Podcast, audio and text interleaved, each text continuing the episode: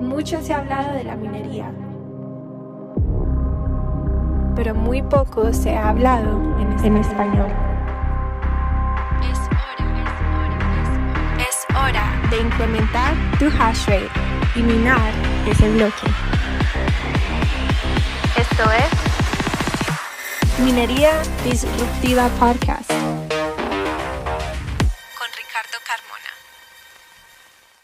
¿Qué tal amigos? Bienvenidos a Minería Disruptiva Podcast y este episodio es traído a ustedes gracias a Be Crypto, un interesante portal de noticias que nos trae información veraz del ecosistema, además de un especial enfoque en la educación, muy importante. Y aprovechando este espacio, quiero decirles que el resumen de este episodio estará en uno de los artículos de Be Crypto que justamente les dejaré aquí en la descripción. Así que sin más preámbulo, disfruten del episodio. ¿Qué tal, Bitcoiners? ¿Cómo están? Eh, yo soy Andrés González, aquí estoy con Giovanni Sandoval. Bienvenidos a este nuevo episodio de Bit Legal. ¿Qué tal, Giovanni? ¿Cómo estás? ¿Qué tal, Andrés? Muy bien, pues siempre gustoso de estar aquí en, en Bit Legal. Este, Bitcoiners, hoy les tenemos un, invitado especial. Eh, déjenme presentárselos. Él es Ricardo Carmona. Eh, creo que de la comunidad Bitcoiner y de la comunidad eh, de mineros, me parece que Ricardo es una de las personas eh, mejor preparadas, mucho más profesional en la visión de la, minería en México. Eh, él es cofundador de, una, de un proyecto, una empresa que se llama Biomining. pues básicamente es, minero y este, convierte pues energía utilizada del excremento de los animales en, energía eléctrica y, este, y, pues con ella obtiene unas cuantas recompensas en Bitcoin. ¿Qué tal, Ricardo? ¿Cómo estás? Gracias, Giovanni. De verdad, agradecido por la invitación y encantado, de estar aquí con ustedes. Gracias. No, nada, nada que agradecer. Eh, ¿Qué te parece, Andrés? Ricardo, comenzamos eh, con un tema básico. Nos gustaría empezar por ahí. Nuestros, nuestros bitcoiners eh, que, que, nos escuchan eh, hay de todos los niveles, entonces quisiéramos como poner una base sólida sobre qué, es la minería, cómo, qué, aspecto juega en, Bitcoin, ¿Por qué, por, qué, por qué hay mineros y por qué utilizan energía eléctrica.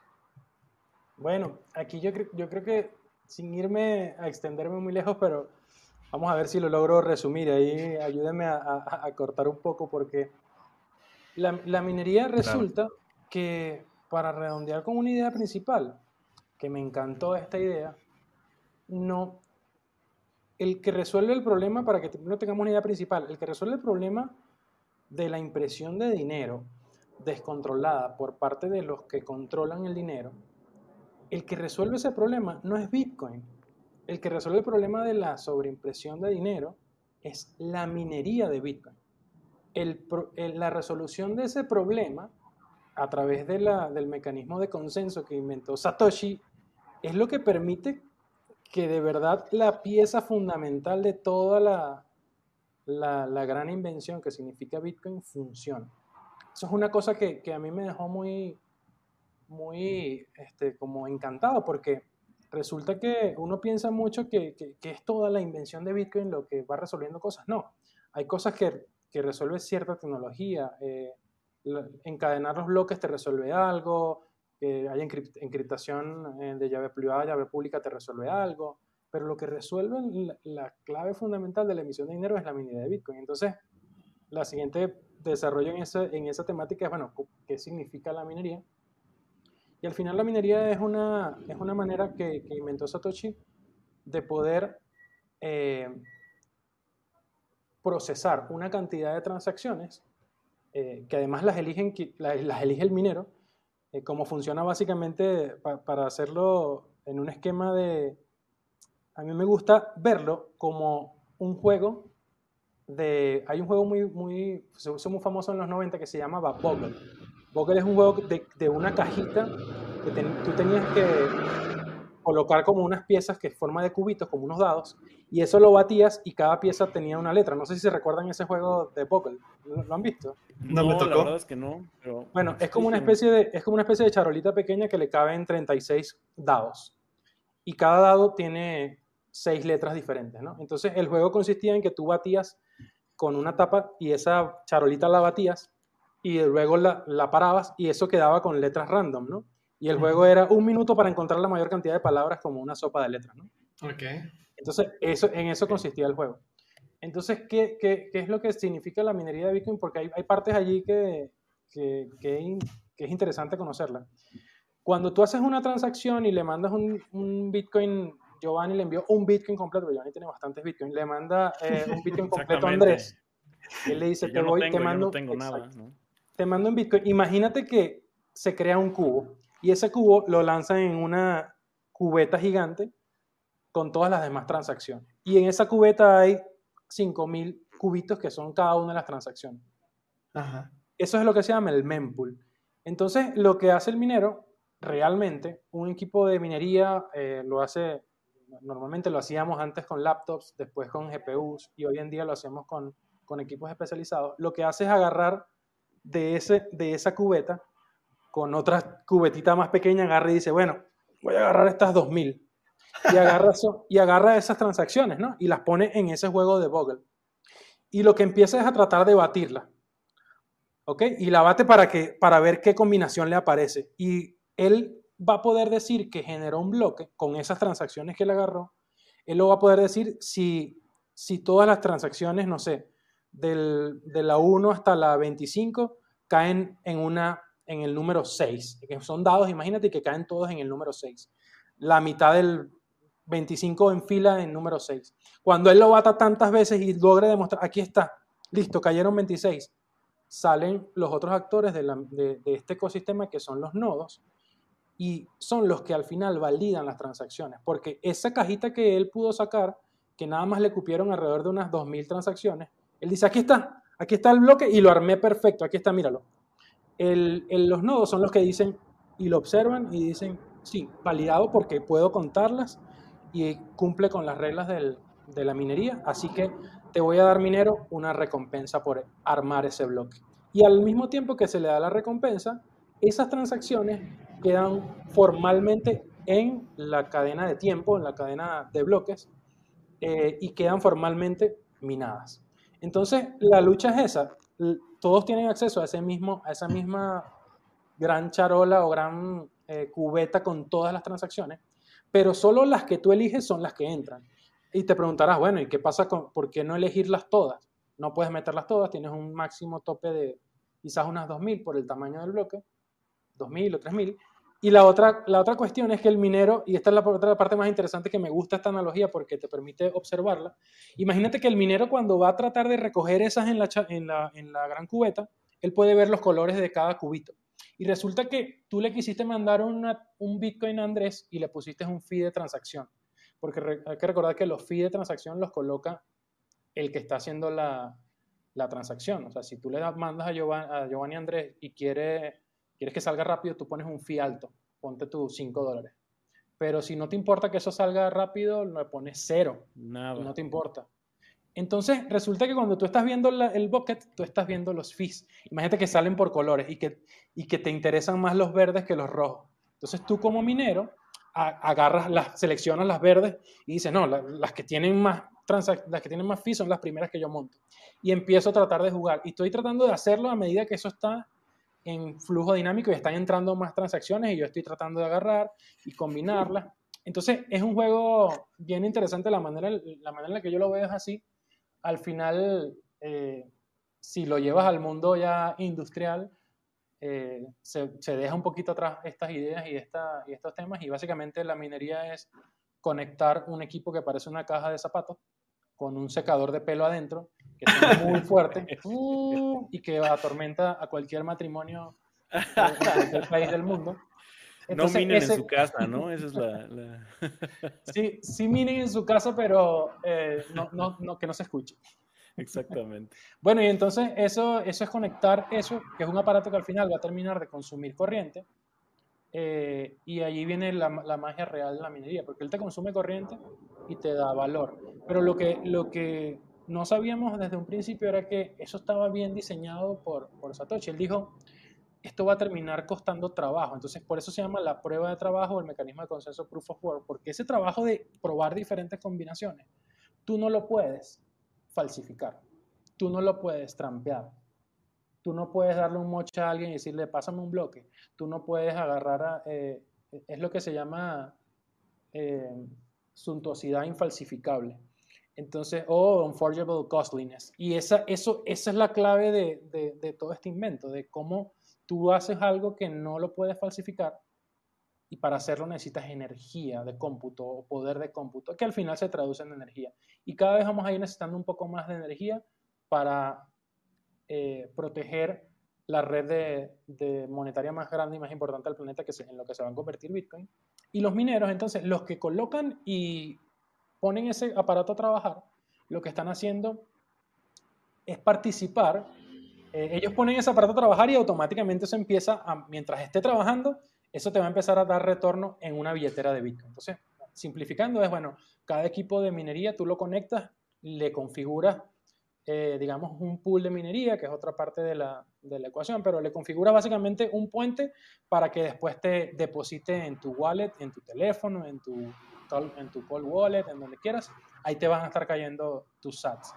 Entonces, eh, te decía que al final, otra de las analogías importantes es que los mineros son el, no son los que validan las transacciones, primero.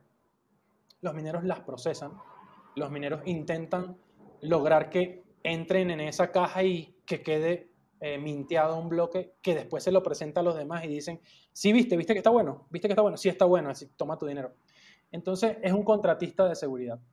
Es un contratista de seguridad que además, eh, mientras más sea el valor de lo que está protegiendo, más vas a querer hacerlo. Entonces es como, los guardias de seguridad de una, de una caja fuerte. Si la caja fuerte tiene mil dólares, él te cobrará un poquito, pero si la caja de seguridad tiene un trillón de dólares, este, esperemos que, que, se pague bien eso. Y eso es lo, lo, que significa al final la minería. Es esa, es esa contratista de seguridad que está eh, asegurándote que, que tus dineros están en, en, en, buenas manos, que las transacciones son infalsificables, que no hay reversibilidad. Eh, entonces, es la, es la fortaleza que, que tiene Bitcoin y por eso es tan importante. Ok.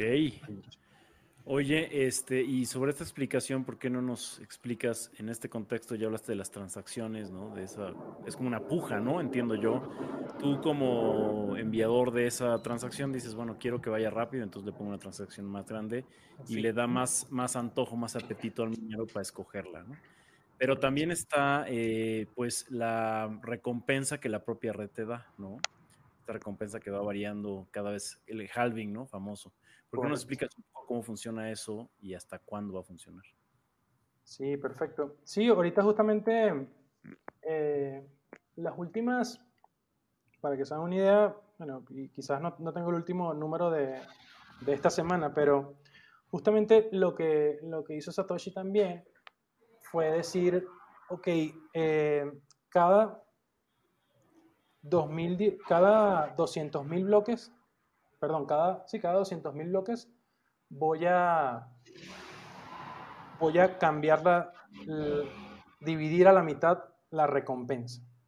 ¿Ok? Fue una manera, eh, de hecho, esto es súper interesante. Él, tenía en mente cierta cantidad de Bitcoin y él empezó y dijo, bueno, cada bloque que va a salir aproximadamente cada 10 minutos va, va a darle como block reward o, con, o, recompensa de bloque 50 Bitcoin al minero que lo consigan. Esa transacción, de hecho, es muy interesante porque en cada bloque es la primera transacción que aparece. Es una cuando uno está haciendo esa, esa, tratando de calcular, el minero dice, la em, agarra las 2.000 transacciones que les dije, pero al principio escribe una para él mismo, ¿no? Es un cheque para él mismo y dice, páguese 6. Eh, hoy en día 6.25, originalmente 50 Bitcoin a mi cuenta. Y pone su cuenta y todo y, aparece en, el, en, el, bloque si lo llega a minar. Entonces, eso, lo, interesante que hizo Satoshi fue, dijo, ok, eh, ¿qué puedo hacer? Yo me imagino el tren de pensamiento, ok, vamos a poner que se hace un bloque cada 10 minutos y le pongo 50 Bitcoin. Entonces, imagínate que él no hubiera cambiado más variables de allí, sino que desde un principio son 50 Bitcoin hasta que llegue a 21 millones. Él lo pudo haber hecho así, 50 Bitcoin cada bloque, pero él se le ocurrió la idea de que fuera cada vez menos Bitcoin. Eh, y, y nadie sabe exactamente, bueno, sí, e, e, eso está hecho para compensar a los que entren primero, a los early adopters, para recompensarlos más que a los que, a los que entren, entren después. Esa máxima de que te toca comprar al precio que te mereces, lo aplicó ahí en ese sentido. Si tú minaste desde antes, te, te lo ganaste. Entonces, mientras, eso, eso ayuda a que trates de minar lo antes posible y que el, y que el sistema tenga vida. Pero después viene, viene ese halving que ocurre cada cuatro años. Él dijo cada 200.000 bloques, aproximadamente cuatro años, ocurre un halving. Entonces, al principio eran 50 bitcoins, ahora cada cuatro años después eh, eh, cayó a 25, luego cayó a 12.5 y luego cayó a lo que actualmente es, desde 2020, eh, a 6.25 bitcoin. ¿okay? Entonces, cada vez, cada, cada día se generan alrededor de 144 bitcoins, si, si mal no recuerdo. y entonces, en, nada más que en ese 6.25. ¿okay? Pero uno dice, bueno, ok, ¿cuánto se proyecta esto? si tú lo sigues haciendo la ecuación, te va a dar hasta el, aproximadamente el 2140, en donde ya lo último que se va a minar es un satoshi. Cada bloque va a salirte un satoshi nada más, un satoshi hasta que ya se cumplan eh, esos ciclos y el último, ya después de que termines de un satoshi, no es que se va a dividir en medio satoshi, sino que allí para la ecuación. Una de las cosas más interesantes que yo me he preguntado es, ¿por qué lo hizo cada cuatro años? Él pudo haber diseñado una ecuación dinámica que cada día lo fuera ajustando tranquilamente y que cumpla la misma tasa de, inflación, porque justamente esa es la inflación de Bitcoin, 6.25 Bitcoin cada día, es lo que se imprime, cada 10 minutos, perdón, es lo que se imprime normalmente. Pero yo decía, pero ¿por qué no? Y le pregunté a, los, aprovechen chicos, igual la invitación a, todos los que escuchen, aprovechen que, que podemos contactar a la gente que Satoshi, mientras desarrolló esto, conversó directamente con un grupo de cypherpunks, entre ellos eh, Adam Back, entre ellos Gavin Andreessen, entre ellos eh, Nick Savo, entre ellos otros y otros que también quedan muertos como Alfini, pero esos tipos existen. Es que increíble que este cuate Satoshi les pregunta a esa gente qué les parece, hace feedback, hace peer review, y esos cuates están ahí afuera los que participaron en esto. Y yo le hice esa pregunta justamente a, varios y le dije a Adam Back, le dije, explícame por qué cuatro años y por qué no hizo una ecuación que, que hiciera esa curva, pero con ajustes totalmente por bloque, inclusive por bloque. Y la respuesta es, y le responde, él dice, nadie lo sabe porque él nunca habló específicamente de eso, pero esa, esa tendencia a mí me parece, ve la, respuesta de Adam Back, a mí me parece que él simplemente lo hizo porque es una manera fácil de escribirlo en código. En código computacional escribir este, la ecuación esa que es la sumatoria, cada 210 mil bloques, hazte tanto y, y, haces un halving. Este, es súper simple de escribirlo y de verdad que dicen los, los que hacen código, keep it simple, stupid. Eh, o sea, no te compliques la vida y, y hazlo de esa manera. Entonces, también esa, eso entra dentro del cerebro de, que maquinó todo esto de, de esta gente o de, o de Satoshi que, que, logró esto. Entonces es súper interesante que, que, se da ese fenómeno y para que tengas una idea ahorita se paga aproximadamente, eh, esto varía, pero hace unos meses quizás la última vez que revisé, aproximadamente 0.5 eh, Bitcoin, cada 10 minutos 0.5 Bitcoin aprox son de, de comisiones o de fees, transaction fees. 6.25 eh, es, del, es el block reward o la recompensa del, del, de la primera transacción. Entonces estamos hablando de, ¿cuánto? Punto 5 de, sería punto 5 de 6.25, para que te das una idea, el 8% de, de lo que le cae a los mineros es por transacciones. Es por transacciones. Eso va, a seguir, eso va a seguirse aumentando mientras que el block reward pase a más abajo. Entonces, al final del día, yo no sé en qué año, pero va a ocurrir muy pronto, las la transaction fees van a superar eh, lo que es el block reward. Entonces no, no, no, hay mucho de qué preocuparse.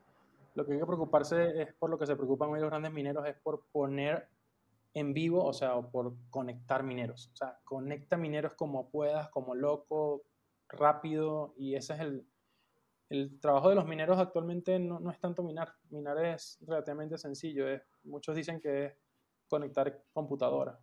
Tú, mm. yo, cualquiera podemos conectar computadora. Lo que no podemos hacer rápido es poner disponible toma corrientes ah, para que se pueda minar. Y ahí está el, la inteligencia. Por eso yo, yo quisiera tratar de invitar en esta, y en cada vez que hablamos, es que los mineros que van a tener éxito son aquellos que puedan subir mayor cantidad de tomas corrientes y los puedan poner listos para minar. Ese, ese, ese se va a hacer millonario. El que tenga la habilidad de, de, tener una gran empresa de proyectos y de construcción para poner toma corrientes vivos en masa y hacerlo bien y, hacer, y hacerlo con frecuencia y con velocidad, ese, ese se hace millonario rápido con la minería. Ok. Has dicho tantas cosas, Ricardo, que honestamente no sé ni qué preguntarte. Eh, Sigue explicando, por favor. Fíjate, creo que me gustaría hablar un poco, que nos cuentes un poco desde tu perspectiva, eh, cómo es ser minero en una época donde el medio ambiente juega un papel en el discurso público y, digamos, a la minería el tema del consumo energético eh, le, le pega en la cuestión, digamos, de la, de la fama, de la opinión pública y, en cierto sentido, detiene a las personas que tienen una idea de cuidar el medio ambiente de cierta manera y de no consumir productos o no utilizar, eh, pues sí, industrias que contaminan el mundo, que lo impactan negativamente. Eh, ¿cómo, cómo, cómo, tú ves, digamos, ese espacio de la discusión de los mineros frente a un discurso de es el siglo XXI, estamos consumiendo más recursos de los que podemos producir, de los que el planeta está eh, produciendo. Y pues Bitcoin suena muy revolucionario, suena muy increíble, pero al mismo tiempo eh, me hace ser contradictorio a mí como Bitcoiner que me interesa el medio ambiente. Claro, claro. Entiendo, entiendo dónde viene eh, esa, esa matriz de opinión porque tuvimos una, o sea, se hizo muy popular a, a, principios, sí, a principios del año pasado con, con digamos, las opiniones de, de, Elon Musk sobre, sobre la minería. O sea, no las opiniones, sino la, la tontera de mí que todavía me, me, cuesta mucho entender qué fue lo que pasó allí, pero básicamente lo que ocurre es que él sale en algún mes, de, creo que fue en febrero, vamos a poner una fecha, pero sale un día diciendo, eh, vamos, vamos a aceptar Bitcoin para que compres tu Tesla, y días después, pocos días después, sale diciendo suspendemos la, la, aceptación de Bitcoin este, hasta tanto la minería no sea eh, algo sostenible y, no sé, y su eficiencia, qué sé yo, de, para minar sea, sea más verde, no sé, sea más ecológica, no sé, sea más amigable. Y, entonces abre un debate, ¿no? Abre un debate en Estados Unidos, en realidad. Eh, quizás el debate está abierto en otros países como en China, pero quería traer esa colación porque en Latinoamérica yo siento que no estamos debatiendo esto. O sea, esto ni siquiera es tema de conversación en ningún, ninguno de los, yo no lo he visto en ninguno de los países de Latinoamérica. Eh, lo más que uno puede ver por allí es algunos senadores, diputados tratando de promover cosas, lo cual es muy bueno. Pero lo que, ocurre, lo que ocurrió en Estados Unidos fue que eso sí hizo mucho ruido, mucho ruido, mucha gente diciendo, ya va, pero es verdad, Bitcoin cuánta energía consume. Eh, consume más que Argentina, consume más que, que, Suecia en cantidad de energía por año. Es verdad, y, entonces, ¿cómo es posible? Eh, hay que regular esto y empiezan una especie de, de, de, miedo y de dudas y cómo se hace y cómo se... Y resulta que, este, me gusta contar que, que la minería de Bitcoin es como, como un tlacuache. eso, los primeros que lo ven lo quieren caer a escobazo porque es feo, güey. Y es raro y no lo conocen. Y resulta que el tlacuache se come las garrapatas, se come insectos, come cadáveres y animales muertos que pueden traer enfermedades y además ni siquiera contagia rabia. Entonces te, dice, pero ¿para qué le estaba cayendo escobazo? Déjalo tranquilo que, que, te está haciendo un favor. Y resulta que, que así es la minería de Bitcoin porque aparte de que está asegurando una red que a todos nos da mucho valor, eh, la minería de Bitcoin resulta que aporta cosas que no le aportaba a nadie nunca a la red eléctrica y creo que podemos profundizar ahorita en un ratito. Pero, pero también más allá de eso, el, resulta que no es, cuando lo ves realmente y lo analizas, no es nada de lo que parece. Dice, o sea, sí, si sumas lo que el mejor estimado por allí de la Universidad de Cambridge dice que consume anualmente, sí, sí te puede dar un valor alto. Exactamente, esa es la fuente. Pero alto respecto a quién? Respecto a quién. ¿Quién te puede decir que, es alto y que no lo es? Eh, ¿quién, decide, ¿Quién decide en qué se utiliza un kilovatio y en qué no? Para empezar primero, porque el, primer debate es, ¿consumir energía es malo? ¿Consumir energía es malo? No es malo. No. Si alguien está generando energía eléctrica eh, quemando, no sé, madera que le está quitando los árboles del Amazonas así directo y eso es para eso hay que, hay que regularlo, hay que atacarlo, pero que alguien consuma energía es malo, no. De hecho, para que las sociedades eh, mejoren, para que haya mejor ingreso, para que haya mejor calidad de vida, tiene que haber mayor consumo energético. Entonces, el consumo energético no es malo, primera definición. Y segundo, eh, la red de Bitcoin o los mineros no consumen, la mayoría están conectados a la red eléctrica de cualquier país o ciudad. Y porque consuman la red de la ciudad no los hace más o menos contaminantes. Es como decir que, eh, que Tesla es contaminante porque sembró una fábrica en Texas y debió haberla puesto en California porque allá hay más energía renovable. No, güey, ya va. O sea, él simplemente es un cliente que está consumiendo de, de la red. Si la red eléctrica la genera con hidroeléctrica, la minería de Bitcoin es perfecta y nadie habla de eso. Nadie habla de que el perfil energético de la energía que consume, el perfil de generación, digamos, de la energía que consume Bitcoin es el perfil de la generación de las ciudades. Y las ciudades es igualito que Tesla. Es muy bonito tener un Tesla. Eh, hay, un lado, hay un sector de Canadá que genera toda energía limpia hidroeléctrica. Tener un Tesla ahí es genial. Maravilloso. Pero hay, otro lado, del otro lado de, de Canadá, si no me equivoco, es del lado del Pacífico. Eso es puro carbón y allí, este, de hecho, no hay plantas hidroeléctricas, no hay energía limpia, y tienes un Tesla. Y resulta que el Tesla no, no te hace a ti cuestionarte, oye, como que estoy consumiendo mucho carbón. No, o sea, no, no, no impacta eso. En realidad la, la, minería de Bitcoin no es más o menos contaminante. Eh, te va a consumir una cantidad de energía del planeta, sí. ¿Cuánto está actualmente respecto al consumo energético global? Apenas mm. consume el 0.4% del consumo energético global. Y eso es del consumo eléctrico. Eso es del consumo eléctrico. Porque de la energía, si sumas combustible, petróleo, es mucho menos. Ya, ya incluso baja de, ese porcentaje. Y estamos en 2022. Entonces, en 2017 ya se han estimado, que tengan una idea, en 2017 ya los grandes pensadores decían, nada, cuando lleguemos a 2022, a 2021, 22, ya la red de Bitcoin va a consumir el 20% de la electricidad del planeta. Y no, no es tanto así. ¿Va a llegar a consumir más? Sí. ¿Hasta dónde? ¿Hasta qué punto?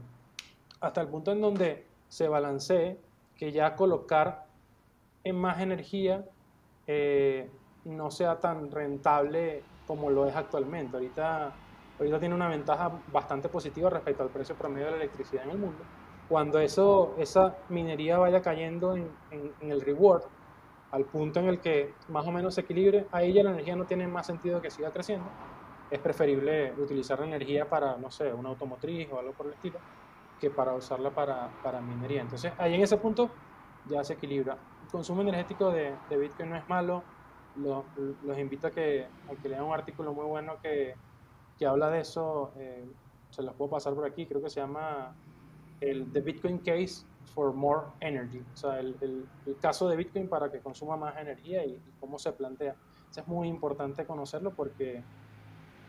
sí, lo, podemos poner en, en, las notas, ¿no? en las notas y lo, lo, publicamos en la página. Así y, es. y yo creo que es el puente perfecto para que empecemos a hablar de cómo funcionan las redes de los países.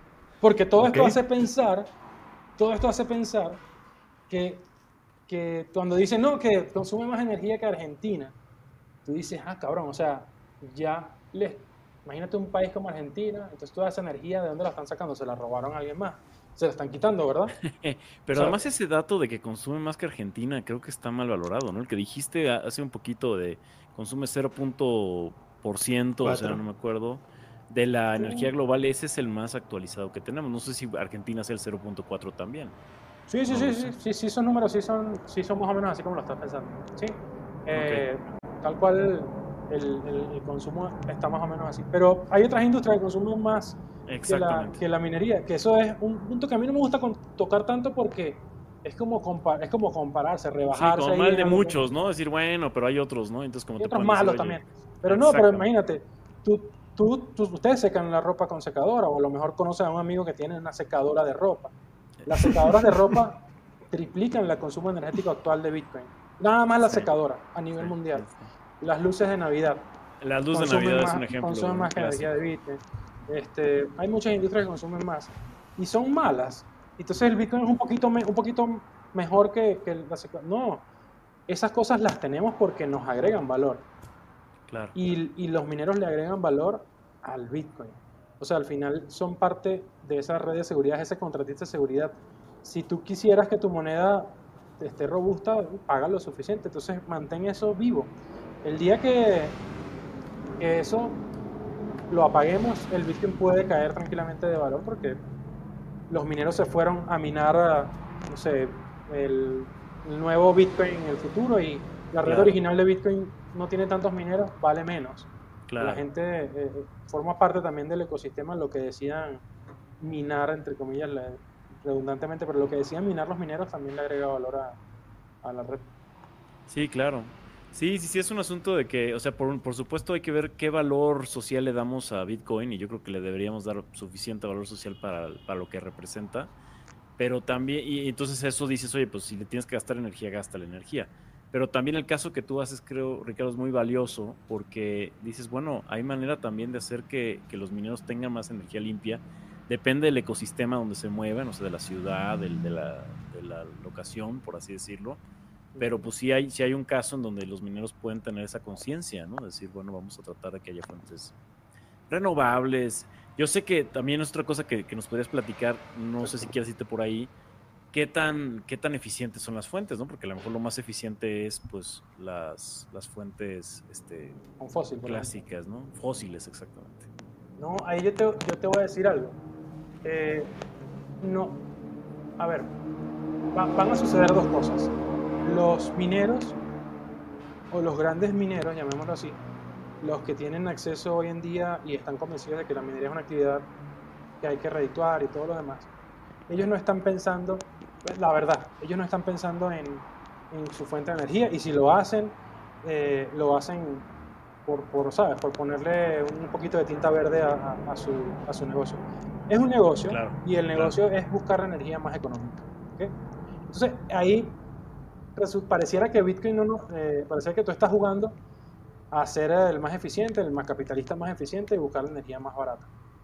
Eh, y parece que Bitcoin no está jugando allí y es mentira, ¿no? Ahí resulta que Bitcoin te está manipulando sin que lo sepas. Y resulta que la energía, la energía más económica, la energía más económica, yo no te voy a decir que es la renovable, no quiero entrar en ese debate, pero actualmente sí es la más renovable. Pero la energía más económica en realidad es la que se desperdicia. Ok. Eso no hay debate. La desperdiciada o no utilizada. Sí. Donde, de, cualquier fuente que tú quieras. Eh, de, cualquier lugar que tú fueras. Pero la energía más económica es la que se desperdicia. ¿Y por qué es interesante esto? Porque, no sé, una planta hidroeléctrica gigante como Itaipú en, en, la frontera entre Paraguay, Brasil y Argentina, hay una planta gigante y que te puede generar, no sé, 16.000 megavatios, por poner un número. Creo que esa es la, generación de esa planta. Resulta que esa planta no genera todo lo que tiene capacidad para generar. El ejemplo también de, de, muchas termoeléctricas, hidroeléctricas, en cualquier lugar, siempre tienen una capacidad mayor a lo que pueden generar. ¿Por qué? Y eso es muy interesante para entender cómo funcionan nuestros sistemas eléctricos. ¿Por qué las plantas no tienen una capacidad, no sé, como una bomba? Tú tienes una bomba de agua y bueno, o un auto, ¿no? Tú tienes un auto de... Y resulta que es como un auto, en ese sentido, haciendo una analogía, porque tú tienes un auto que te puede dar 180 caballos de fuerza, tienes un, un carro muy bueno, pero tú normalmente no lo usas, ¿verdad que no? O sea, tú estás en una capacidad mira, voy, voy usando 50 HP, porque estás normal, estás en velocidad crucero, no lo necesitas, pero necesitas tenerlo disponible porque en algún día lo vas a usar. Claro. ¿ok? Y así funcionan todos los sistemas de generación en el país y en todos los países. Normalmente tienes una capacidad de generación de 2.5x, pero cuando creas un macroproyecto de como una hidroeléctrica, hasta puedes tener cinco veces más de lo que ocupas en un momento. Todo lo demás es energía que pudieras utilizar, pero no estás utilizando. Esa energía me gusta llamar energía solitaria. Entonces tienes un montón de energía solitaria alrededor del mundo. Resulta que los mineros, sin saberlo, hasta sin saberlo, simplemente dicen, oye, este, empresa de generación, tú tienes una planta de generación, ¿de cuánto es tu planta? No, de 200 megavatios. ¿Y cuánto es tu consumo promedio? O tu generación promedio. Bueno, como 100 megavatios de mi capacidad, yo utilizo 100, a veces 150, a veces 120. Ah, ok. ¿Y por qué no vendes lo demás que te sobra? ¿Por qué no produces un poquito más? Porque, háganse esa pregunta, ¿por qué esa planta de 200 siempre tiene que estar en 100, 120, 150? Porque resulta que eso no se almacena. La energía eléctrica Sí. la tienes que consumir en tiempo real. Y si la red no te lo pide, tú no le puedes meter más. Y entonces apagas un poco tu planta. Ok. Entonces tienes una capacidad ahí desperdiciada. Cuando llega un minero, como el de Texas en Austin, los invito a ver ese, ese caso. En, la planta se llama Riot, o la empresa se llama Riot Blockchain. Ellos le dijeron a, un, a una empresa eléctrica, le dijeron, tendrás 800 megavatios. Y los tipos, 800 megavatios, estás, estás loco. Sí, 800 megavatios, no te sobran. Y los tipos dijeron, bueno, dame, dame cha- sí me sobran, aquí los tengo. Pero los necesitas ya, sí, y los vamos a usar 24 horas del día. Eso es excelente porque tienes un excedente siempre y de repente dices, ay, esto que tenía aquí libre se lo va a vender a alguien, al fin. Es una cosa que, que no tiene ni sentido. Entonces, esa capacidad está disponible, hace que además la energía para todos los actores de, ese, de esa planta de generación ahora va a recibir más ingresos. ¿Qué sucede? Bajan los precios para todos, porque no es que le quitaste a alguien, sino que le estás dando uso a lo que no estaban usando. Hay Entonces- más oferta. Siempre hay más oferta que lo que, que lo que se está demandando. Eso es lo primero que hay que entender. México tiene, para que tengan números exactos, México tiene alrededor de 84 mil megavatios que puede producir por segundo, por, por hora, 84 mil megavatios de capacidad. Y nuestra carga promedio es de 45 mil aproximadamente. Ok. De Entonces- toda la red eléctrica en México. Toda la red eléctrica en México. Entonces, eso te da, te, te da a entender lo que te estoy diciendo. Tú necesitas tener esos 84 porque puede ser que en algún momento, en un día muy caluroso, un día muy frío, el 45 no sea 45, sino que esté en 60. Entonces tú necesitas tener eso disponible. Puede ser que una planta se vaya a mantenimiento y aquí no puedes jugar con la, con la energía. Es como, es como la seguridad en los aviones. Siempre tienes que tenerla. La- Claro. El factor de seguridad siempre tiene que estar allí. Entonces, al entender eso, te das cuenta que el minero no es que le roba la electricidad a alguien más, ni en, en- ni en todo el mundo, ni en países como China. China tiene demasiada capacidad de generación. No le roba energía a nadie, solamente es un comprador más que entra a la red y le dice además, te voy a comprar energía 24 horas, te voy a comprar energía. Y si tú me pides que me desconecte, yo me desconecto en segundos y tú te quedas con esa energía y se hacen acuerdos para que sea aprovechable para ambas partes y funciona Claro. muy bien. Cosa que no puedes hacer con un ensamblador automotriz. En el ensamblador automotriz o en, la- en una cerera, por ejemplo, ellos firman acuerdos en donde dice no me puedes bajar nunca de la red.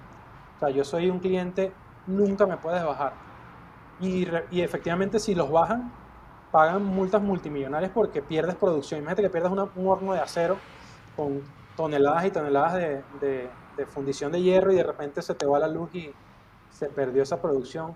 Dañaste Claro. equipos multimillonarios, perdiste muchísimo dinero. Entonces allí es donde los mineros sí se pueden apagar. Ahí es donde los mineros se comen las garrapatas y, y- y además se comen los insectos. Volviendo los- al tlacuache, ¿no? volviendo a Tlacuache y, y resulta que se come la energía renovable también, porque el- esa es peor aún.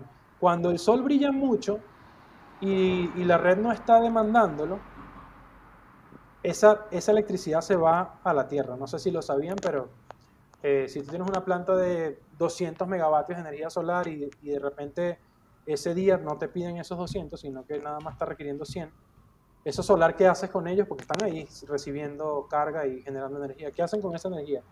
Resulta que la tira, hay un mecanismo para echarla a la tierra y, que no te dañe los circuitos de la granja solar. Entonces, ahí es donde puede entrar la- la minería comiéndose eso. La, energía, la minería se va a comer el excedente de las eólicas, que también sucede lo mismo.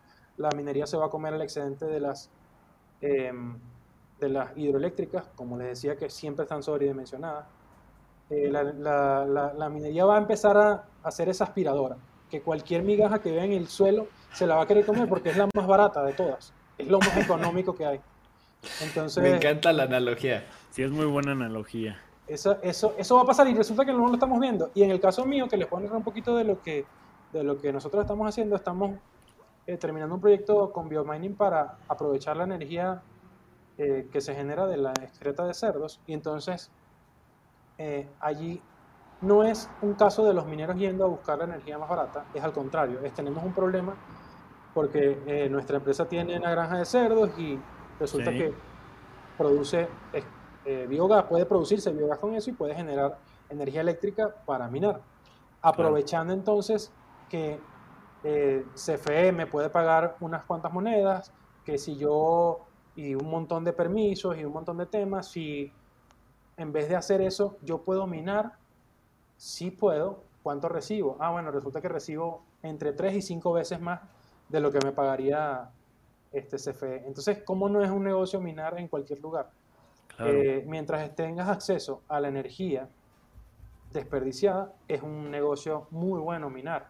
Y eso lo vamos a seguir viendo cada vez más. Y resulta, esto es lo más interesante de todo. Cuando tú montas una, una, granja de minería, por ejemplo, como, eh, imagínate que tú logras aprovechar el excedente, en el caso de, de biomining, nosotros pues logramos aprovechar, conseguimos una granja que tiene 50.000 cerdos y montamos una operación de minería y nos va bien. ¿Qué crees tú que va a pasar cuando, cuando se, se llenen esos sats o esas, o esas wallets se llenen de sats?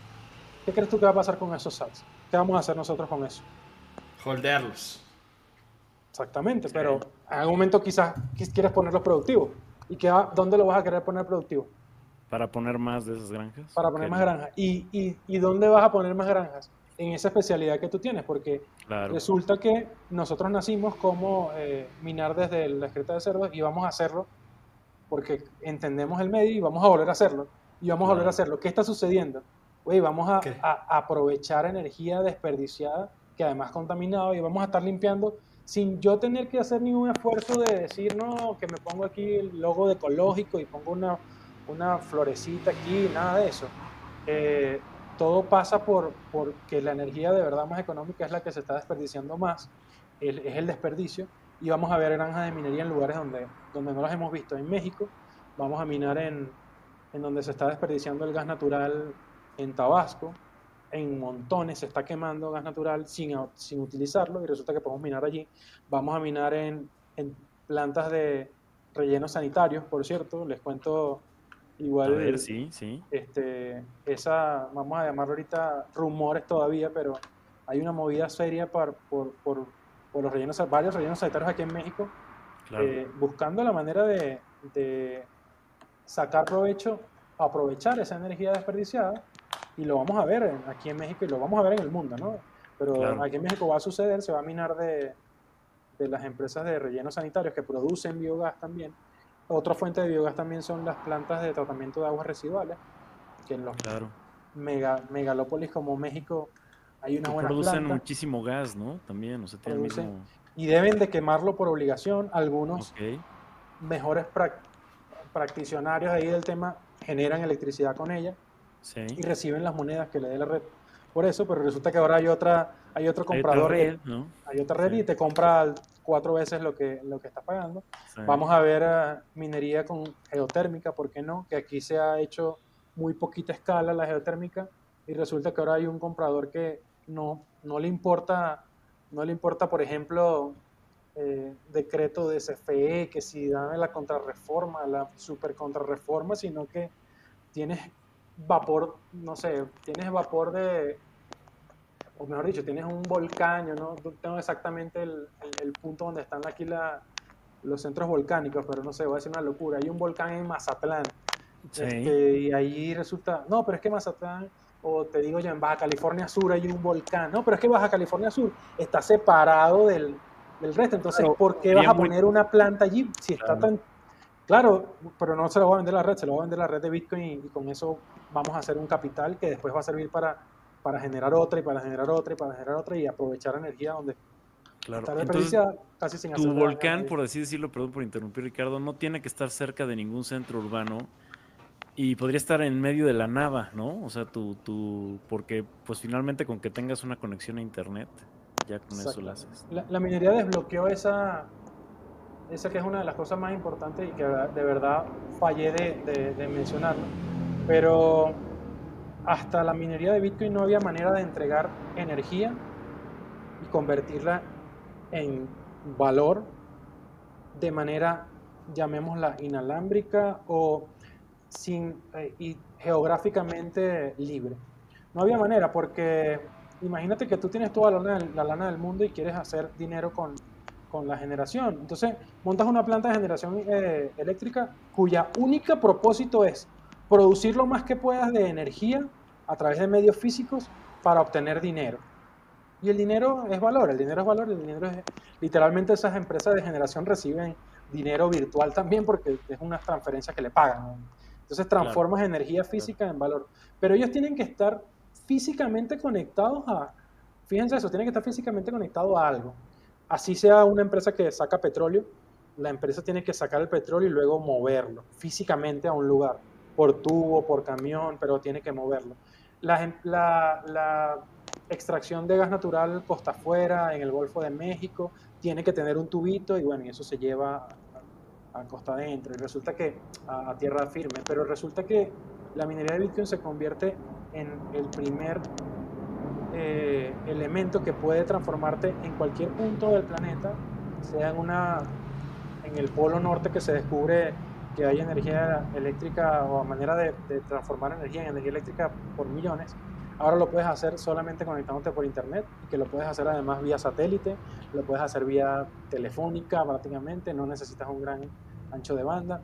Entonces, ese, ese desbloqueo es histórico, es algo que, que, va a cambiar la manera en la que vemos la energía, la manera en la que, en la que los humanos interactuamos con la energía, porque eso es muy eficiente, Andrés. Eh, poder tú decir que volviendo al ejemplo de, Ricardo Salinas, eh, él, tiene la intención de minar en una geotérmica, ¿no? Entonces, la geotérmica produce tanta cantidad de energía, vamos a ponerle 20 megavatios, y ella, esos 20 megavatios se lo entrega a la red eh, del país. Él tienes que construir esa red, tienes que eh, aceptar lo que el comprador te dé, tienes que además lidiar con todas las pérdidas de energía que se dan desde ese punto donde la produce hasta el punto donde se consume, eh, tienes ciertas penalidades, tienes todo un tema de trámites, tienes todo un tema eh, legal. Es, es, una cadena muy, muy fuerte. Ahora, con la minería, tú resulta que produces, pones un equipo minero y se acabó la cadena de valor. Se acabó. produces y consumes. La tomas de la boca. Y eso es la manera más, e, no sacar la energía tanto de y transformarla, subir el voltaje, bajarla, de dividirla por cables. Eso es lo, lo hace extremadamente eficiente. Eficiente a nivel de que salen, salen de la planta tantos kilovatios hora o tantos megavatios hora y se consumen tantos megavatios hora. Esa eficiencia me refiero. En la, en la generación actual, tú tienes pérdidas que sobrepasan tranquilamente el 7% y y hasta el 10%, porque tienes que llevar esa energía muy lejos. Tienes que consumirla cuando a ti te provoque prender el play. Ahí tiene que estar el electrón listo para ti. Y resulta que ahora lo puedes usar ahí mismo y eso lo hace extremadamente eficiente. Y, lo, y mientras mejores equipos vayan saliendo, como normalmente está ocurriendo, más eficiente va a ser todavía en cuestión de transformar la energía en valor, que es el objetivo que, saca el minero. ¿no? Saca un montón de, de cosas.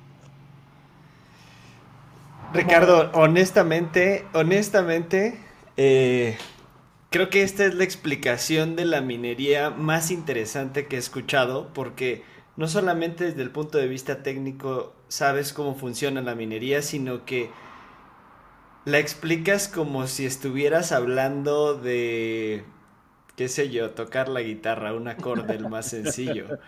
Cuando la minería, pues básicamente es eso que, como dices, resguarda la red, le da el valor, eh, pues es una industria sumamente redituable. Eh, permite que, hoy estemos hablando de, Bitcoin porque, digamos, sin mineros, como sin nodos, como sin eh, desarrolladores, esto no existiría. Y, pues la minería es eso que ya lo comentaba yo con Andrés, que conecta a Bitcoin con la tierra, con la realidad. O sea, no nada más es una moneda virtual que está ahí funcionando en una red que yo puedo utilizar conectándome a internet, sino que, que ya es trabajo físico, esfuerzo humano real conectándose a la tierra para poder eh, dejar, pues esto que es Bitcoin, ¿no? Una red súper segura que, como dices, controla la emisión del dinero, hace que esto no se nos descontrole, que, que eh, pues tengamos control de cuánto dinero hay. Y, pues la verdad es que te lo tengo que decir, honestamente es la, es la explicación más interesante que, he escuchado de, minería. No sé tú qué opinas, Andrés. Ya, mira, ya me hiciste, me hiciste acordar algo rapidito porque... Sí, adelante. Sí, sí diste, diste como algo que a mí me resuena mucho y que muy, poca gente tampoco se pone a analizar. Y ustedes que están eh, cayendo ya en el fondo del, de, la, de la madriguera, pónganse a pensar esto ¿cuál variable del mundo real? El protocolo de Bitcoin es un programa, ¿verdad? Si, si se ponen a ver, eh, cuando tú corres el programa de Bitcoin, eh, simplemente estás corriendo software y ahí están pasando bloques y, te está, y tú puedes ver las transacciones y validas y participas, puedes enviar transacciones, puedes, pero pónganse a pensar qué información recoge la red de Bitcoin, qué información recoge el software sobre el mundo físico y real que tenemos aquí. Entonces uno dice, bueno, ¿qué, información hay? El la red de Bitcoin sabe del precio del Bitcoin, le importa el precio del Bitcoin, toma el, programa de Bitcoin 0.1, eh, tiene información que dice, el precio de Bitcoin juega aquí, no juega, ¿verdad que no? No. no. El número de transacciones juega. No. No. ¿Cuánto dinero tenga Andrés y en la transacción que envió? No juega. Eso entra, si entra, entra. No hay ninguna variable que tome, que tome la red de Bitcoin del mundo real, ni, el, ni la cantidad, ni el precio, ni el valor, nada. Pero hay una sola cosa que sí toma el programa de Bitcoin del mundo real y es realmente la minería, la, la cantidad de la velocidad a la que estamos minando. Esa es la única, mm. la única variable que él toma y con la cual hace algo. Él dice, ya va, ¿cuánto tiempo están tomándose por transacción, por bloque minado? y de repente dice, no, 20 minutos, es más de lo que estoy programado para tener. Ok, día 15 de la semana o del mes, cambio la dificultad y la pongo más fácil para que vuelva a dar aproximadamente 10 minutos. Ah, bueno, perfecto. Entonces es el único valor que conecta a Bitcoin con la realidad. Es, la, la, la, velocidad a la que estamos minando, con lo cual la red de Bitcoin ajusta luego la dificultad para que la minería se lleve. Eso es súper importante que uno dice, ah, ok, o sea, lo único que está conectándonos con el mundo real es la minería. Sí, a Bitcoin no le importa que Bukele haya hecho, no sé, Bitcoin City, eso no tiene sentido. A Bitcoin le importa que Bukele vaya a minar con, con, con energía volcánica y de repente mina con el doble de la capacidad. A Bitcoin sí le importa eso y va a hacer los ajustes necesarios para que no se me descontrole. Sube la dificultad. El, el grado de dificultad. Un dato interesante por ahí. No, claro, es que es, muy, es importantísimo para entender todos los incentivos ¿no? de la minería, o sea, el halving, las transacciones y el grado de dificultad, ¿no? Digo, entre muchas otras cosas que has explicado. Oye, Ricardo, yo quería preguntarte, eh, ya, lo, ya lo adelantaste un poquito, pero quería como ver los detalles rápidamente. Es que es muy interesante en, en, tu caso en el biogás y luego también me parece que es el mismo en el flare gas, pero tú ya me explicarás si es así o no. No solamente se aprovecha esa energía que se desperdicia, sino que al producirse también se filtran, o sea, también es mejor para el medio ambiente, entiendo yo, ¿no? ¿O hasta qué grado es ese punto? O sea, nada más es eficiencia dentro de que lo estás aprovechando para generar valor, o también al, quemarlo tú y al producir energía eléctrica, pues también eso no se... Bueno, tú decías que lo tienes que quemar de todos modos, ¿no? Debes de quemarlo, pero a ver, en, acá en México para que, para que hablemos igual local y funcione un poquito local, acá en México hay quema y hay venteo también. Eh, O sea, en los pozos petroleros hay muchísimo gas que, que se tiene que ventear, eh, porque no hay... A ver, todo radica en que cuando un pozo petrolero, por ejemplo... Adelante, perdón. ¿Qué es ventear? Perdón, perdón. Exactamente, ventear es- ¿qué, significa ventear? Pero les voy a explicar primero el proceso inicial. Cuando se Sí. produce petróleo, normalmente abrimos campos petroleros porque lo más, eh, lo- lo que nos queremos comer es el petróleo. El petróleo Sí. le sacas mucho, mucho rendimiento, mucho margen. Entonces, tu objetivo como empresa productora es sacar la mayor cantidad de petróleo que puedas. Y de repente, como, como subproducto, te sale también petróleo, pero con gas. Entonces, ah, el gas se transforma en ese problema. ¿Qué hago con ese gas? Porque el petróleo te lo puedes llevar en camiones. Sí, Si tienes tubo, buenísimo, pero lo normal es que te lo lleves en camiones, lo agrupas, qué sé yo. Eh, ¿Y qué haces con el gas? No te lo vas a llevar en camiones porque es bastante ineficiente el- la cantidad de, de dinero que te puedes llevar por cada pipa de, de gas natural. Entonces, resulta que escribes por allí que no hay manera de aprovecharlo porque tienes que hacer una inversión de 50 millones de dólares para llevar un gasoducto de aquí a 100 kilómetros, entonces claro. mejor eh, lo voy a ventear. Ah, ventear es simplemente liberarlo controladamente a la atmósfera. Ese es el paso uno, ah, ok. lo venteo. Resulta que lo deberías de quemar, pero quemarlo tiene su ciencia y tiene su costo. Un quemador, un sistema de quemado, tiene un costo, una inversión. Eh, actualmente sí ya es obligatorio en la mayoría de los lugares tener tu quemador. Entonces, lo normal es que ya tu pozo petrolero tenga un flare stack o un quemador, un mechurrio, diferentes nombres, pero y tengas ya esa mechita siempre quemando, pero tú siempre vas a estar produciendo 24 horas al día y está 24 horas al día eso quemándose allí. ok, ok. Lo que hablabas del ambiente es interesante porque si tú venteas a la atmósfera, no sé, una tonelada de, de metano, Sí, eh, eso es un gas de efecto invernadero más potente que el CO2. Entonces, eh, 25 veces más potente aproximadamente. Entonces, el equivalente a que estuvieras soltando 25 toneladas de, de CO2. Pero si tú lo quemas, ¿ok? Eh, estás creando una combustión que reduce la, la cantidad equivalente de gases de efecto invernadero, porque en vez de quemar una, una tonelada de, de, de metano. de metano, ahora vas a tener, no sé, vamos a poner un valor aquí que igual te- debería tenerlo a, a la mano, pero vamos a poner 0.75 toneladas de CO2 más 25 toneladas de agua, de vapor de agua que se genera en la Ok, Tierra. Por poner un ejemplo. Entonces, tú cambiaste 25 toneladas de CO2 por a lo mejor, o, no sé, una tonelada de CO2, por ejemplo. Sí. Entonces, hiciste un buen trade-off y eso incluso se puede, se puede considerar un, un impacto positivo al, al medio ambiente, porque, bueno, no positivo, mejor dicho, un impacto menos negativo al medio ambiente Claro. eh, si colocas el quemador. sí, Eh, resulta que los quemadores no son tan eficientes, ok, mu- mucha, no, no es tan perfecta la combustión, es un quemador que mientras más grande, más ineficiente, o sea, más metano queda liberado, con eficiente te quiero decir que a lo mejor no se quema todo y sí, sí, sí, parte del metano sale. No tienes tampoco mucho interés. ¿Qué interés vas a tener tú en que esa combustión sea súper eficiente? Bueno, menos que tengas un Claro, no te está dando ningún valor, ¿no? O Tú como es- productor te vale. Y el que puede pelear por, por, por el ambiente es algún estado, Exactamente. es alguna eh, acera, Una regulación, EPA, ¿no? una Este, regulación, una- que las sí. hay. Entonces, claro. hay un caso muy interesante que se da en, en algunos estados, en- se, se dio en algunos lugares de Texas, creo que Arizona es uno de los fuertes también en ese sentido. Les puso muy fuerte la regulación. En México también está esa regulación y hay multas, pero sabemos que ahí no, no hay tantos casos de éxito con las multas. Hay un caso por allí de que multaron a, a Pemex hace un tiempo, pero creo que no hubo. Claro, es que es de- el, el mismo. Pues digamos que hay un conflicto de interés, ¿no? Por así decirlo. Entonces, pero que han hecho en, en algunos estados de Estados Unidos, le dicen, me bajas la, la, la, la cantidad de gas que estás quemando o venteando, me la bajas al 10% cada año. Si no me la bajas, te cierro el pozo. Ok, ok. ¿Ok? Tú decides.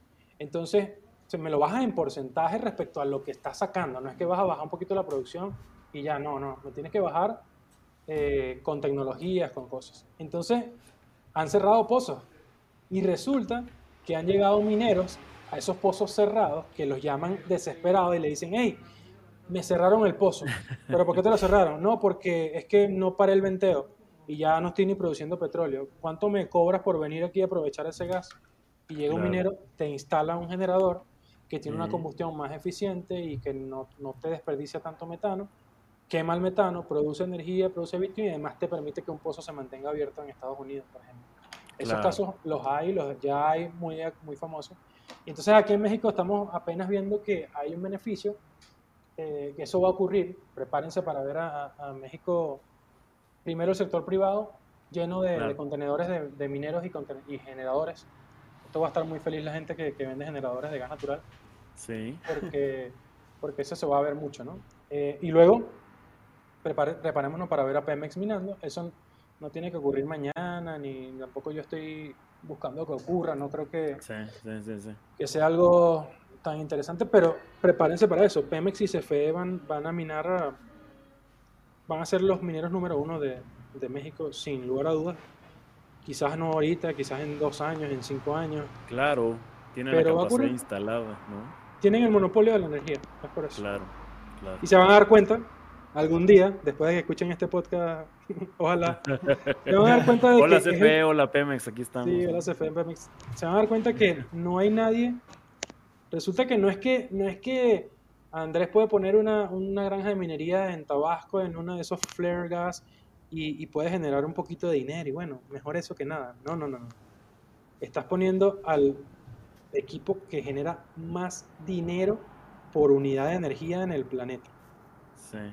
No estás haciendo cualquier cosa, estás, estás llevándolo de porquería al extremo de mayor valor por, o sea, le estás pasando por encima a la industria petrolera, le estás pasando por encima a la industria eléctrica, todo- todos esos que están tratando de sacar valor, bueno, este es el, el mejor. Y eso va a revolucionar y cuando se den cuenta, que todavía en Estados Unidos ni siquiera se han dado cuenta, las super majors, Chevron, ¿no? ellos también van a terminar minando, BP, pero minando en gran escala, ¿no? Entonces, que... Ahora, ¿tú crees, Adelante. ¿tú crees que esas grandes corporaciones van a empezar minando cuando ya exista como esto que es la hiperbitcoinización? Cuando la demanda de, de- de la utilización de Bitcoin del sistema, de la red, sea a tal grado que, que, como dices, provoque ese FOMO en los grandes y digan, tengo que comenzar a utilizar mi energía para obtener eso que la gente quiere y, y aumentar, digamos, mi riqueza? Sí, ¿cuánto, ¿cuánto tiempo nos queda para, para ver esa entrada de los Qué grandotes? buena pregunta. Yo estoy tratando de buscar analogías en, en la industria petrolera, en este tipo de cosas. Yo diría, lo, lo más que se me ocurre ahorita es el fracking. Sí, Eh, ¿Por qué? Porque es así como que, bueno, la industria de la energía está produciendo, antes de fracking, imaginemos, no sé, el año 2000, la industria de la energía está produciendo con sus medios y con la tecnología que conoce, ¿no? Y todos están tratando de innovar, de hacerlo más eficiente, jugando el juego capitalista. sí. Y de repente llega un jugador o una herramienta que no tenía nadie y que es el fracking. Y entonces, eh, no, de, no de la noche a la mañana, pero sí de la noche a la mañana, o sea, no tan rápido como inmediatamente, pero sí en poco tiempo, todas y cada una de las petroleras hicieron así y dijeron, ya va, ¿por qué no estamos viendo esta tecnología? Y empiezan a utilizar la herramienta que antes no tenían. Eso puede pasar muy rápido. Yo digo que, que en lo que empiece a darse la minería con una super major, yo no le daría un año para que, para que no sé, el 90% ya, ya tenga su, su ala. Yo me imagino esto como, ¿sabes? Todas la- las empresas de petroleras y energéticas tienen, así como tienen el director de finanzas y el director de, no sé, de operaciones, tienen al director de seguridad, va a Sí. haber el director de minería. sí. CFE va a tener el director de minería, lo va a tener Pemex, lo va a tener Jaguar, lo va a tener, todos van a tener su rama de minería.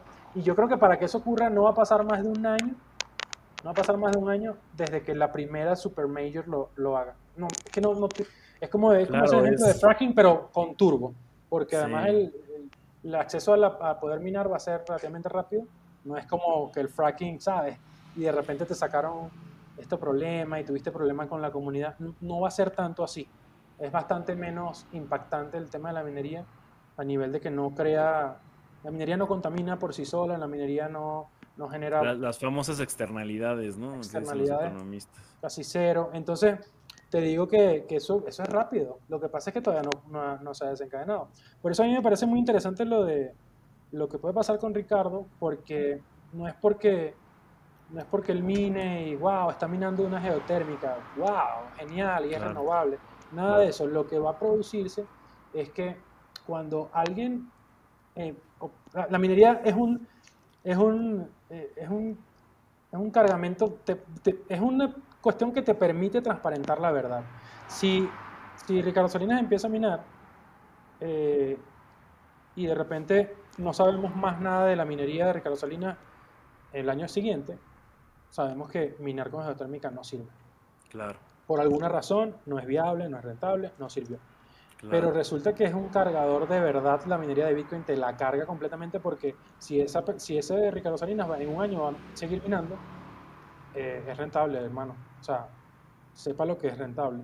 Porque nadie está minando, nadie está minando para perder el dinero. Claro. Entonces, donde tú veas energía siendo minada, es una evidencia de que hay oportunidad de, de generar valor. Entonces, eso trae a colación de que en lo que alguien vea que Ricardo Salinas está minando con tantos megavatios y a lo mejor desconectó la energía que, que se enviaba a la red para, o excedente para enviarla a minar, todos los demás van a decir que tengan una planta de, dice el dicho, que cuando ves las barbas del vecino arder, pones las tuyas en remojo. Exacto. Entonces cuando ves que, ya va, pero yo tengo una planta también, entonces me imagino este, me imagino este operador que está trabajando en una planta de generación de CFE y él está haciendo unas tablas de Excel porque le entrega electricidad a, a unas industrias y él está viendo, ah, mira, y ya va, y de repente ve una noticia de Ricardo Salinas Milando y hace una búsqueda en Google y se da cuenta de que puede obtener cuatro o cinco veces más valor, más dinero, más valor real por la misma cantidad de energía, me imagino ese cuate yendo al jefe, jefe, aquí estoy leyendo que hay una persona que está minando y resulta que eso da como cuatro veces lo que estamos haciendo.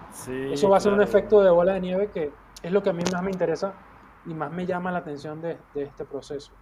Este, ese efecto de bola de nieve que en México resulta que estaba apagado. México tiene una, una, habilidad como para, para tener cosas así como apagadas a punto de explotar que no, no surgen Dice, pero tiene que salir México. ¿Cómo no podemos tener eh, autos eléctricos aquí en México? Tenemos buena generación. Esto tiene que explotar. ¿Cómo no tenemos uso de gas vehicular? ¿Cómo no tenemos esto y eh, tenemos tanta, tanta materia prima, tanta eh, fuerza labor, tantas cosas bonitas que podemos hacer? La minería es una de esas que, a mí me encanta. Que tiene que, tiene que, florecer, ¿no? O sea, como que está todo dado para que florezca y, sería un gran activo. Y falta una pieza, que creo que es la que les gusta a ustedes. Sí, ¿Qué papel juega el Estado, no? Por supuesto. Sí, ahí, ahí está el detalle, ahí está el gran detalle y también creo yo, y, digo, no quiero generalizar, pero muchas de estas cosas que tú dices podrían florecer luego, los límites nos lo ponemos nosotros, ¿no? O sea, nosotros hablando de, pues, que la regulación no es tan buena o que hay una serie de, de obstáculos, este, pues sí, legales, ¿no? Franca, francamente. ¿No? Y, ahí eso, es lo que queremos analizar aquí. Y ahí no, no le... Yo estaba mucho pensando en, ese, en ese aspecto, quiero... Yo, yo no quiero... Yo personalmente yo digo, estaría bueno regular la minería, estaría malo. siempre ando pensando en ese aspecto, qué sería lo, qué sería lo conveniente. Y entonces en ese debate he estado escuchando a muchas personas, muchos reguladores de oficio, reguladores que tienen eh, años haciendo este ejercicio y, me encantó mucho una, este, o sea, una, una cuestión que, que, dijo Eduardo Prudhomme, de, eh, por ahí muy conocido amigo, y, él dice, la, la regulación tiene, hay, hay, una, hay, un tipo de regulación eh, que se, que se deriva de proteger a las industrias. Y yo creo que yo estaría apoyando, eh, más allá de cualquier cosa legal tender, que es buenísimo, más allá de cualquier cosa eh, para, para que haga florecer el mercado, no sé, de los exchanges, de que sea eh, fácil al nivel fiscal, más allá de todas esas regulaciones que son como las primeras que uno le viene a la mente, que son buenas, mejoran la adopción, lo que sea, pero más allá de eso, a nivel de minería, yo creo que la regulación que me hizo sentido, que mencionaba Eduardo, es esa regulación que permite proteger a una industria. Claro. Que permite protegerla del mismo Estado, que permite protegerla del siguiente gobierno de turno, que permite protegerla y que, bueno, como todo, en cualquier lugar, estas regulaciones que hacen los estados pueden incluso ser eh, cambiadas al año siguiente. El hecho de que esté ahorita la, la, minería haciendo un boom en Texas y que los reguladores estatales estén diciendo vengan, que son bienvenidos, no les ponemos trabas, no quiere decir que mañana eso no vaya a cambiar. El hecho de que se firme un contrato CFE con, no sé, con una transportadora de gas natural, no quiere decir que mañana el siguiente presidente no venga y diga, ese contrato es leonino y no lo vamos a cumplir. esas cosas ocurren con la regulación también. Pero yo creo que puede sembrar unas buenas, unas buenas fundaciones si se hace alguna regulación muy, muy simple, elegante, eh, muy, muy, muy rápida, que pueda permitir que la minería sea una actividad validada y autorizada por el Estado mexicano, por ejemplo. Esa, esa frase esa frase es demasiado poderosa y puede promover una actividad que, chicos, no sé si sabían, pero los mineros pagan bastantes impuestos. Les encanta Texas, porque ustedes creen que a Texas le encanta que vengan los mineros, porque consumen mucha electricidad o porque son muy buenos. No, porque son un, es una fuente de ingresos que no tenías antes. Y sin, por el simple hecho de consumir, te van a dejar una buena tajada de sus ingresos. Este, es muy interesante para, para los estados y para que se desarrolle la industria. Entonces, que aparezca una regulación que diga la minería de, Bitcoin es una actividad autorizada y se puede llevar a cabo es extremadamente importante. Ponerle trabas y decir que para poder minar ahora necesitamos involucrar a cuatro entes regulatorios más cinco es, lo, es la parte que hay que evitar. Eh, yo diría que por eso es que creo que lo primero es eso, ¿no? Promover. nuestras regulaciones creo que adolecen de mucho de eso, de, promoción. Entonces, eh, no sé, los esfuerzos para promover industrias son, son bien, escasos. Por ahí hay un, una promoción de que puedes importar autos eh, eléctricos sin pagar IVA, por ejemplo. Entonces, eso está bueno. Ese es el tipo de promoción.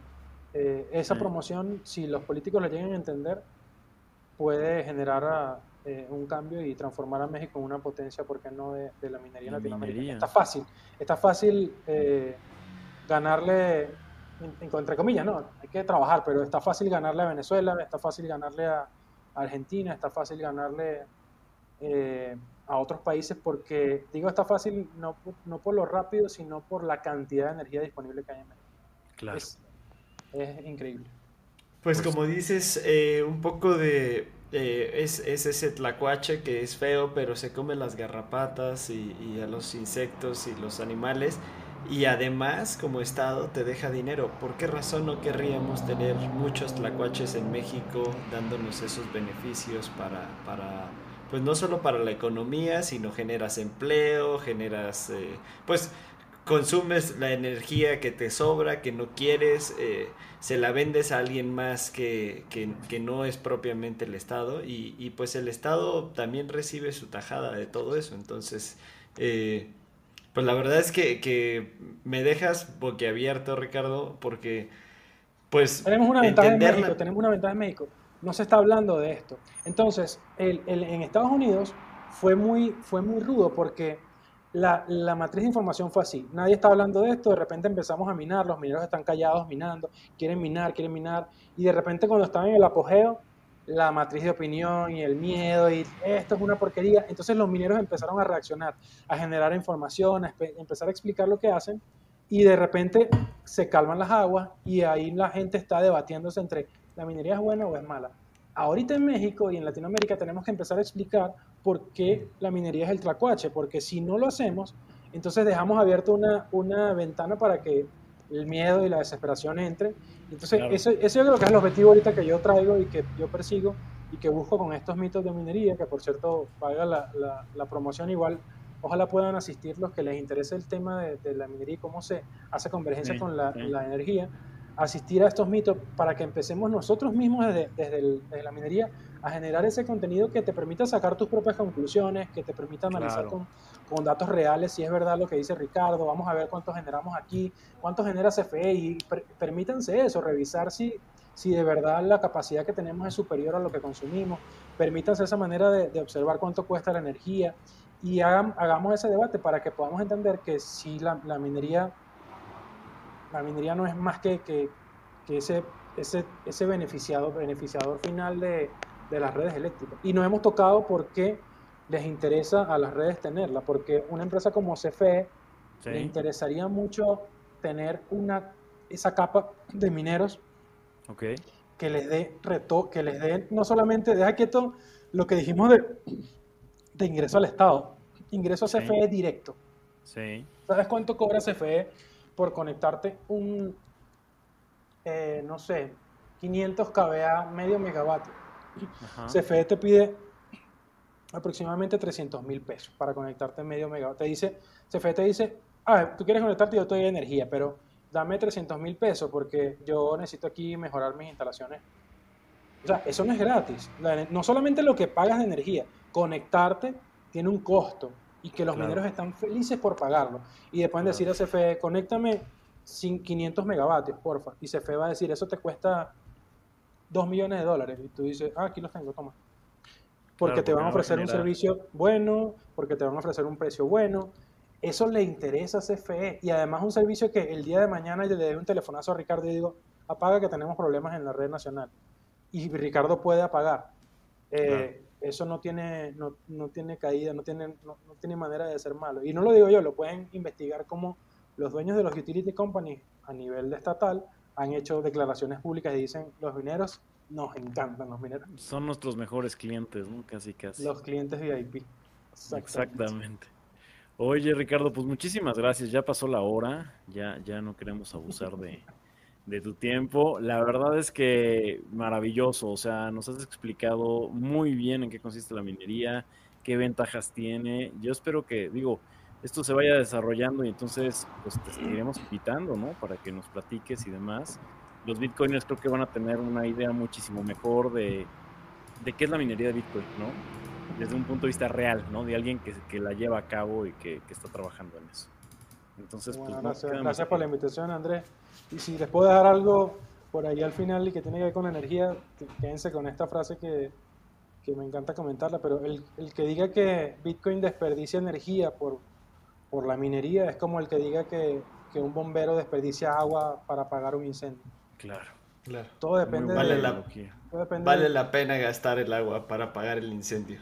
Esa palabra vale, la palabra vale significa ¿es valioso para ti o no? Resulta que para, para que Bitcoin tenga ese precio es porque es valioso para muchos de nosotros y, estamos dispuestos a, utilizar esa energía y utilizarla bien. Claro. Súper, Ricardo. La verdad, gracias, de verdad, gracias de nuevo por, estar aquí en Bit Legal. Eh, para los que nos escuchan, ¿cómo te podemos encontrar en tus redes sociales? Mira, eh, por Twitter yo creo que es la manera más, más directa. Pueden buscarme en Ricardo-NGV, eh, NGV, perdón, eh, Ricardo-NGV y, listo, por ahí les respondo, están los mensajes directos abiertos, así que por allí nos contactamos. Y bueno, tenemos ese espacio de, de, minería, energía y gas, que le colocamos ese nombre y lo estamos haciendo una vez al mes en Ciudad de México. Por allí, por la cuenta de Twitter, eh, damos aviso. En nuestra próxima reunión, bueno, son los primeros días de, los meses, la próxima es el 10 de marzo. Va a ser en, Polanco, por ahí les voy, a, les voy a dejar la dirección de dónde va a ser. Y nada, eso queda publicado en YouTube, está en, en Spotify, en el podcast de Minería Disruptiva Podcast, por cierto, que también es otra de, las maneras. lo, que hablamos ahorita no es, no es, es, parte de lo que de lo que he podido rescatar mucho de, nuestros invitados que he tenido al podcast. Lo pueden buscar en Spotify, en YouTube y en, y en Apple Podcast, cualquiera de las plataformas, como Minería Disruptiva Podcast. Y vale, ahí están hablando en español. Es el único podcast en español que hay hablando de minería, pero estamos hablando en español de, de, de un tema que, que va, va, a tener mucho, va a dar mucho de qué hablar por muchos años. Entonces, bueno, son los canales y agradecido mucho por ahí, Giovanni, del contacto, Andrés. Gracias por, por, el esfuerzo también que están haciendo y, tienen un fan aquí de, de su podcast también. No, y lo mismo decimos nosotros. Somos tus fans, Ricardo, ¿no? Y de tus productos y demás. Muchísimas gracias por estar ahí. Y pues también por venir, ¿no? Eh, pues mi, mi, Twitter, ya lo saben, es arroba AGWAWTY. Eh, ya estoy en Twitter. Y Giovanni. Igual a mí me pueden encontrar como arroba Giovanni Sandoval. Sigan la cuenta de BitLegal, arroba BitLegal101. No se, no se les olvide suscribirse al podcast. Este, entren a nuestra página a www.bitlegal.org. Ahí se pueden suscribir, reitear cada uno de nuestros podcasts. Y vamos a subir pues más información y, si este Ricardo nos hace favor de enviarnos el documento que, que nos dijo de energía, pues con gusto ahí se los ponemos para quien lo quiera consultar. Muchas gracias Bitcoiners, nos vemos en la siguiente. Muchas gracias, gracias Ricardo. Hasta luego. No olvides dejarnos un review de 5 estrellas en Apple Podcasts y suscríbete en Spotify. Escríbenos en Twitter en arroba minería podcast.